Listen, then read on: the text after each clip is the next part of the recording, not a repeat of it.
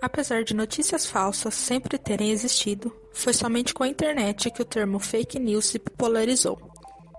Esse tipo de publicação ficou mais conhecido durante a eleição de 2016 nos Estados Unidos.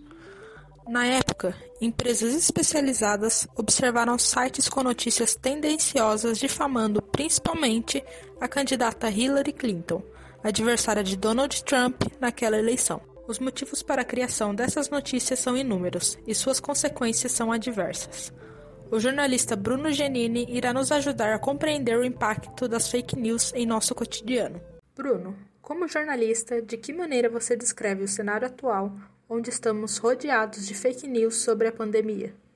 Olha, na minha opinião, isso já começa com um comportamento negacionista que já vem do próprio presidente da República em relação à pandemia e vai disseminando, passando para as outras pessoas, principalmente as mais simples, que não têm muita escolaridade. E, infelizmente, o mau exemplo já vem lá da mais alta esfera do poder, né? O próprio presidente passa fake news sobre a pandemia ou nega a existência dela. Então, as pessoas ficam um pouco confusas sobre o que acreditar, no que acreditar, em quem acreditar. E muitas vezes também tem esse comportamento negacionista e talvez por um mecanismo inconsciente, talvez elas, elas nem estejam se dando conta, mas para criar assim uh, algo ilusório de que essa doença não existe ou de passar informações que sejam confortáveis para elas mesmas, acabam difundindo essas fake news. E isso realmente é muito preocupante do ponto de vista da saúde, primeiramente, né? Depois a gente fala do ponto de vista do jornalismo, da seriedade da imprensa, que hoje em dia a inversão de valores é tão grande que a própria imprensa que divulga informações verdadeiras, que usa todas as premissas do jornalismo, de checagem, apuração, muitas vezes ela é questionada pelo senso comum, pela população mais da camada menos favorecida, digamos assim, de que a, as notícias difundidas pela grande imprensa é que são mentirosas e as do Facebook e outras redes sociais mais populares é as que são é, verdadeiras e aceitas. Então, eu acho que é uma praga que se dissemina sobre nossa sociedade com várias causas, efeitos, e que hoje em dia, por mais que as pessoas sejam estimuladas a procurar as checagens de notícias feitas por meio de agências ou as fontes confiáveis, elas demonstram uma resistência muito grande em relação a isso. A imprensa tem o papel redobrado de trabalhar com a verdade das informações. Já tinha antes e agora ela é colocada à prova, né? E, e, tem que provar sempre por A mais B do que o que ela, o que ela está falando está correto, né? Sendo que pressupostamente ela deveria ter todo o seu crédito e confiança por parte da população. O que você faz para evitar a disseminação das fake news? Olha, o que eu faço para evitar a disseminação é um trabalho todo pedagógico que a gente tem que ter, assim, que já começa na família, né? Como eu disse na pergunta anterior, a gente encontra resistência da, da mãe, das tias. Né? Hoje em dia, deu no Facebook, entre aspas, é porque é verdadeiro. Então, assim, a gente tenta muitas vezes dar todos os conselhos, procura checar a grande imprensa, os sites confiáveis, de renome, os veículos de comunicação mais conhecidos. A gente explica todo o caminho da pedra do boatos.org, de outras agências de checagem de notícias, mas é difícil. Algumas vezes a gente consegue, outras não. Sinceramente, na maioria das vezes não consegue e a pessoa não respeita nem mais o fato de você ser um jornalista formado, ter estudado para isso e ter critérios para saber o que é verdade, o que é mentira. Então é muito complicado. Hoje em dia, lutar contra as fake news, até mesmo para quem é profissional da notícia, se tornou uma tarefa árdua e cada vez mais difícil de ser realizada. Qual rumo a sociedade pode vir a tomar por conta das fake news? Olha, alguns episódios já aconteceram no passado, as fake news já existiam. Tem um episódio clássico que a gente até estuda na faculdade, pelo menos as pessoas da minha geração que se formaram até o ano 2000, que a notícia estava ainda mais é, recente, digamos assim, é aquele episódio da escola base, né? Esse era o nome da escola, uma escola de São Paulo, que as pessoas. Ah, o casal que era dono da escola, eles foram acusados de pedofilia por desafetos, pessoas da comunidade que tinham outros problemas lá com, com o casal, e eh, tiveram assim a imagem destruída para sempre, né? E, e, ainda por cima foi um veículo de comunicação que deu essa notícia sem checar, na época era um jornal sensacionalista, ou aqui agora do SBT, que foi muito criticado na época por ter difundido essa notícia e ter entrado na onda das pessoas e não ter feito a apuração, a checagem. Então, assim, para resumir a história toda, as consequências são desde colocar para sempre a imagem e a reputação das pessoas na lata do lixo e de ser algo irreversível das pessoas recuperarem a, a imagem delas, a credibilidade, até a questão mesmo de pessoas adoecerem, né? Por exemplo, as fake news da, de vacinas, para não tomar vacina, não só em relação à vacina contra o coronavírus, toda essa polêmica, autoriza, não autoriza, está em teste, não está em teste, outras vacinas contra outras doenças que houve muitas fake news nesse sentido, que a vacina fazia mal e, e várias outros, vários outros absurdos nesse sentido. Pessoas deixaram de tomar as vacinas, principalmente os pais deixaram de aplicar as vacinas nos seus filhos. Então, consequências assim é, irreparáveis para a saúde, para a reputação da pessoa. E tem também algo que é mais assim do ponto de vista social, é que a sociedade está cada vez mais desprovida de espírito crítico, de questionamentos, de espírito crítico. Tudo que a pessoa vê hoje em dia, ouve, lê, escuta, enfim, ela toma como verdade absoluta. E a gente sabe que um dos, dos pilares assim da construção da cidadania é fazer com que o cidadão tenha um espírito crítico, questionador e que questione sim até a própria imprensa, a grande imprensa, que muitas vezes está ligada a setores uh, a, a, com empresariado, com oligopólios, né, que defendem interesses, outros interesses. Mas assim, hoje em dia as pessoas não têm esse espírito crítico para saber discernir, para saber separar o que é verdade, o que é, o que é mentira. Então, assim, faz mal para a reputação, para a imagem das pessoas que, pessoas que são destruídas por notícias falsas em relação aos seus comportamentos, faz mal para a saúde, faz mal para a questão da, do espírito crítico que está cada vez mais sendo jogado na lama e principalmente nesse período de eleição faz mal para a democracia. A gente sabe que na, na última eleição mesmo presidencial, ah, o próprio presidente da República, Jair Bolsonaro, ele se valeu muito das fake news. Então, até hoje, a questão dele ter ganho ou não as eleições é algo questionável, né? Que, que meios que ele usou, né? Para ganhar essa eleição? Quais foram os mecanismos? Foram lícitos? Não foram lícitos? Até que ponto ele ganhou mesmo por pelo fato da população é, colocar, depositar uma esperança nele como governante, até que ponto ela foi ludibriada por fake news. Então, a democracia também é algo que, que é muito, é, é muito ameaçada, também pode ficar muito comprometida com as fake news. Vivemos em um mundo extremamente conectado, mas mesmo assim, algumas pessoas ainda são carentes de informações. Como compartilhar dados com essas pessoas sobre o cenário atual? Hoje em dia a gente vive numa sociedade muito rápida, muito muito conectada e que tem pressa por tudo, muito frenética, muito ansiolítica, e isso se traduz também no jornalismo. Na verdade, assim, cada vez menos as pessoas estão lendo os veículos impressos, que eram fontes de informações confiáveis, continuam sendo, mas estão, infelizmente, cada vez mais perdendo prestígio.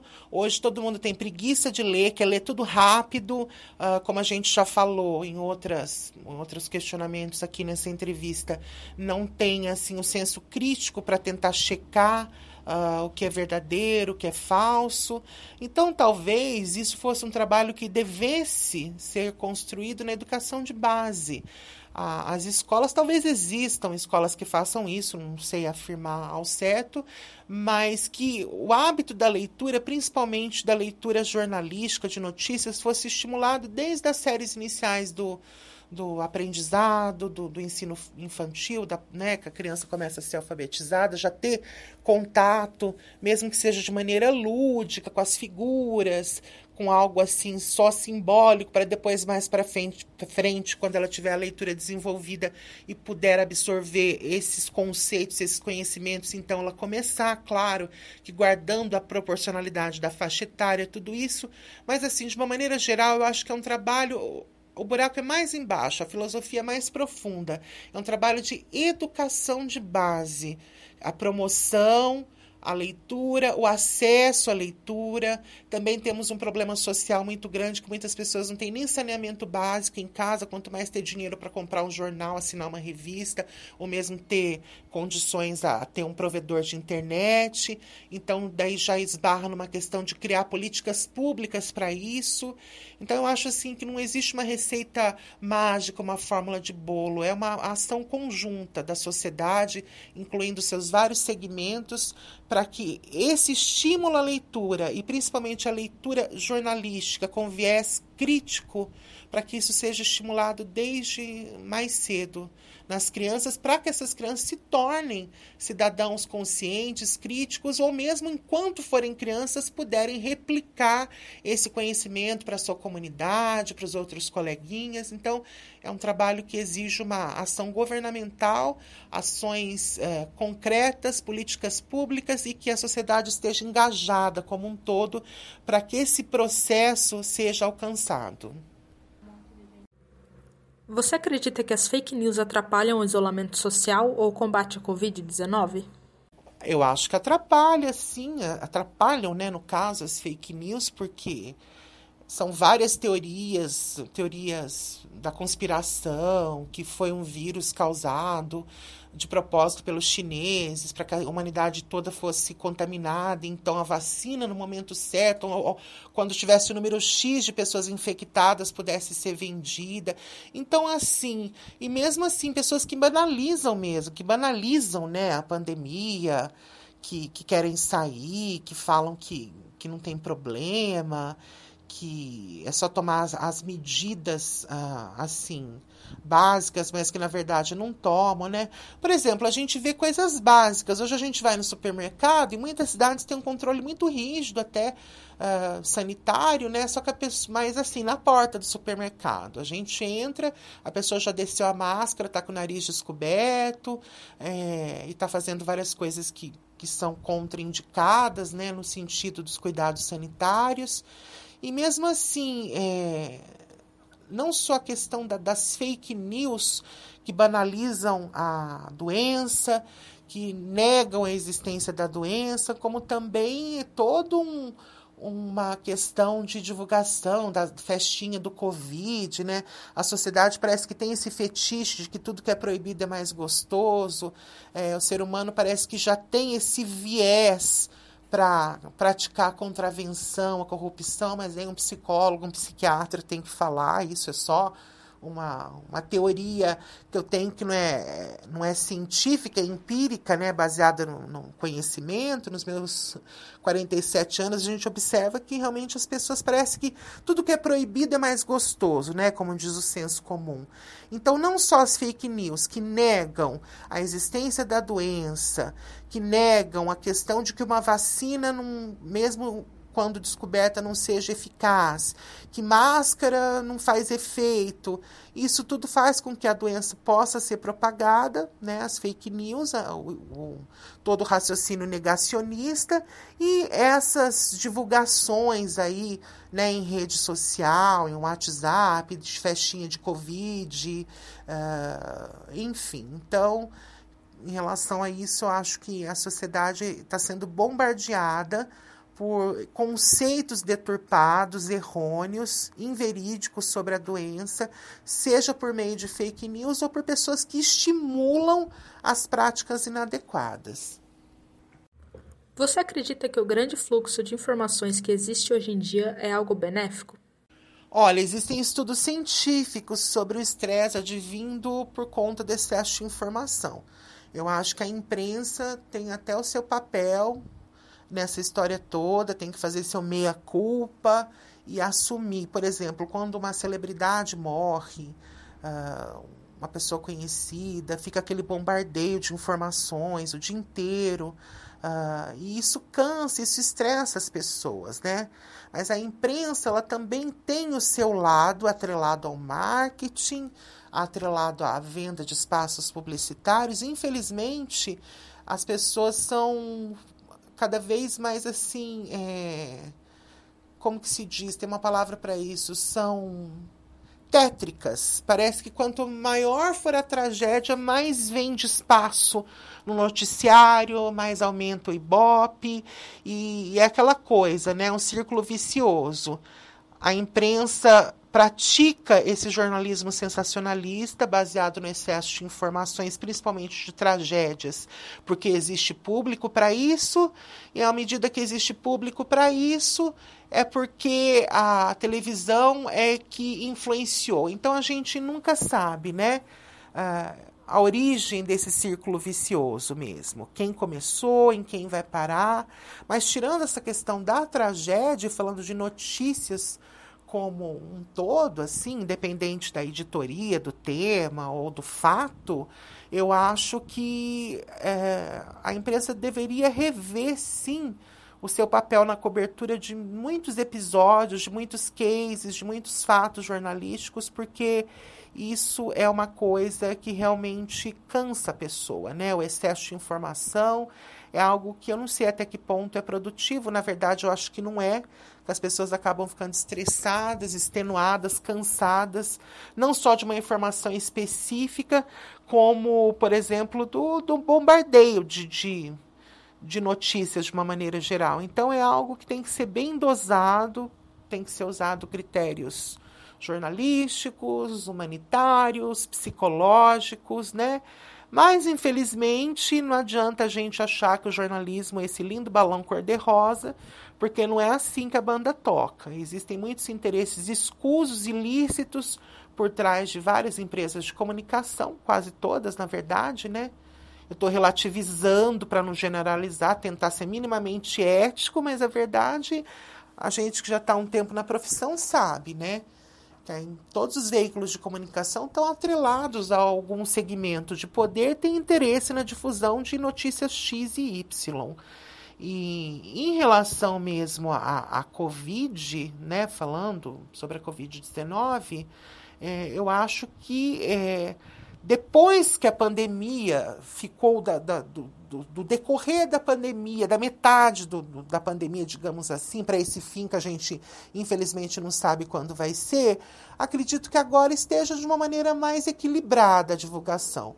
Mas logo no, no surgimento da pandemia, que até noticiava, documentava o caso daquele senhor empresário, que foi o primeiro registro de um paciente com Covid vindo do exterior para o Brasil, foi uma cobertura assim exaustiva, inclusive causando pânico nas pessoas, muito centrada na questão do fato em si. Ah, um homem que veio de não sei qual país, que, que está com Covid, mas assim, em nenhum momento é, os próprios jornalistas se preocuparam em descobrir fatos que desdobrassem a realidade da notícia, onde tudo isso ia dar, onde tudo isso ia desencadear, né? Até fazer uma previsão assim de um possível cenário, claro, não jornalista, mas procurando especialistas. Eu, sinceramente, no início da pandemia eu não cheguei a ver, talvez tenha ocorrido, né? Não posso afirmar que não teve, mas eu não lembro de ter visto. Então, eu acho que é isso. Como jornalista, como você lida com as fake news? Como jornalista, como eu lido com as fake news? Realmente é um holocausto na vida de um jornalista isso, principalmente de um jornalista consciente, como todos devem ser, pelo menos a gente espera que seja, né? De ter esse compromisso de divulgar sempre a verdade, apurar, checar, né?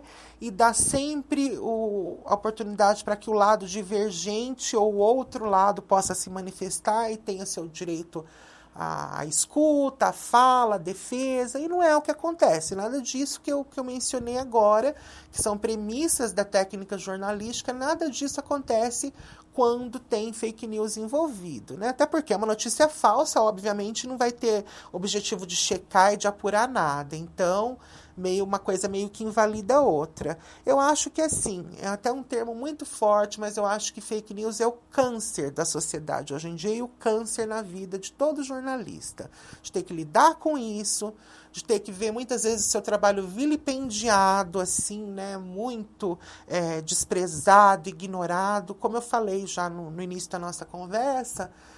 Nós estamos numa inversão de valores tão grande que a sua mãe, a sua tia, a sua avó manda você calar a boca que é jornalista, que se está no Facebook é porque é verdade e pronto. Então, assim, né? É briga nos almoços de família, nos grupos de família do WhatsApp. Não é sempre que você tem paciência de fazer a linha pedagógica, você já quer dar uma voadora no familiar, né? Mas a gente tem que ter né, todo esse comportamento benevolente e tentar, né? Irrita, mas a gente tem que tentar, pelo menos tem que ter esse esforço, essa força de vontade, esse compromisso com a nossa profissão, que é lutar contra isso, mesmo que muitas vezes nós estejamos dando murros em pontas de faca. Mas eu acho que por desencargo de consciência e por dever moral e ético da profissão, você tem que combater isso, mesmo que seja uma batalha árdua, muitas vezes esgota, assim, que esgote a gente e que muitas vezes deixa a gente até um pouco frustrado em relação ao, ao que a sociedade está se tornando, né, na, ao lidar com a informação verdadeira, que é banalizada, e a falsa é que é a correta. Então, é muitas vezes assim.